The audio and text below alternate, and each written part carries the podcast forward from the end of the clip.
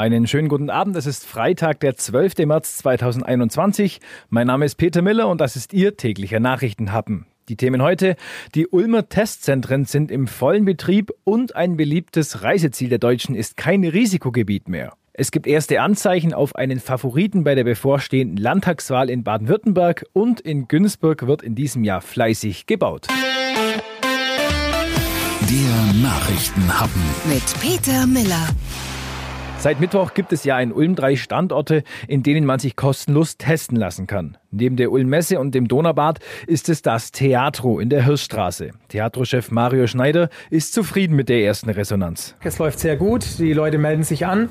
Die nehmen ihre Termine auch äh, rege wahr. Da bin ich sehr äh, glücklich und zufrieden damit.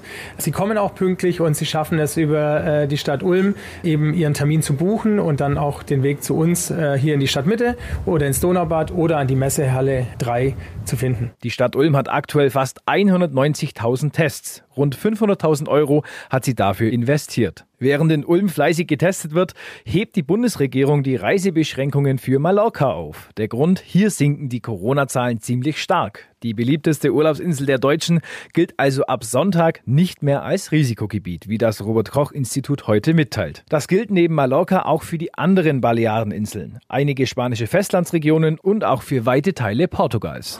Der Nachrichtenhappen, das wird diese Woche noch wichtig. Kurz vor der Landtagswahl in Baden-Württemberg am Sonntag deuten alle Zeichen auf einen klaren Sieg der Grünen und eine schwere Schlappe für die CDU. Die Grünen liegen laut ZDF Politbarometer bei 34 Prozent. Die CDU schafft nur 24 Prozent. Die CDU mit ihrer Spitzenkandidatin Eisenmann muss sich demnach wohl auf das schlechteste Ergebnis in der Geschichte des Landes einstellen. SPD, FDP und AfD liegen alle zwischen 10 und 11 Prozent. Übrigens, falls Sie sich noch zur Wahl informieren wollen, morgen gegen Mittag gibt's hier bei Donau 3 FM eine große Landtagswahl-Spezialsendung.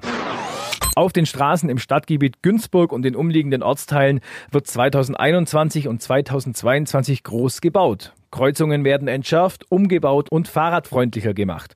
Zwei Brücken werden grunderneuert und es gibt einen neuen Kreisverkehr. Umleitungspläne sind zwar da, Staus wird es trotzdem geben. Dazu Günzburgs Stadtbaumeister Georg Dietze. Leider kann man an Straßen nur bauen, wenn man auch den Verkehr beeinträchtigt. Aber ich denke, am Ende haben wir in der Regel äh, Verbesserungen und das sehen Sie auch bei allen Maßnahmen. In der Regel sind es dann gekoppelte Maßnahmen, wo wir versuchen, alle Belange zu bündeln, dass eben die Beeinträchtigungen dann nur einmal da sind und nicht äh, zwei oder drei Baustellen. Eine große Übersicht, wo und wann überall gebaut wird, die gibt's auf donau3fm.de. Das war's dann auch mit Ihrem täglichen Nachrichtenhappen. Ich verabschiede mich ins Wochenende und wir hören uns ab Montag wieder.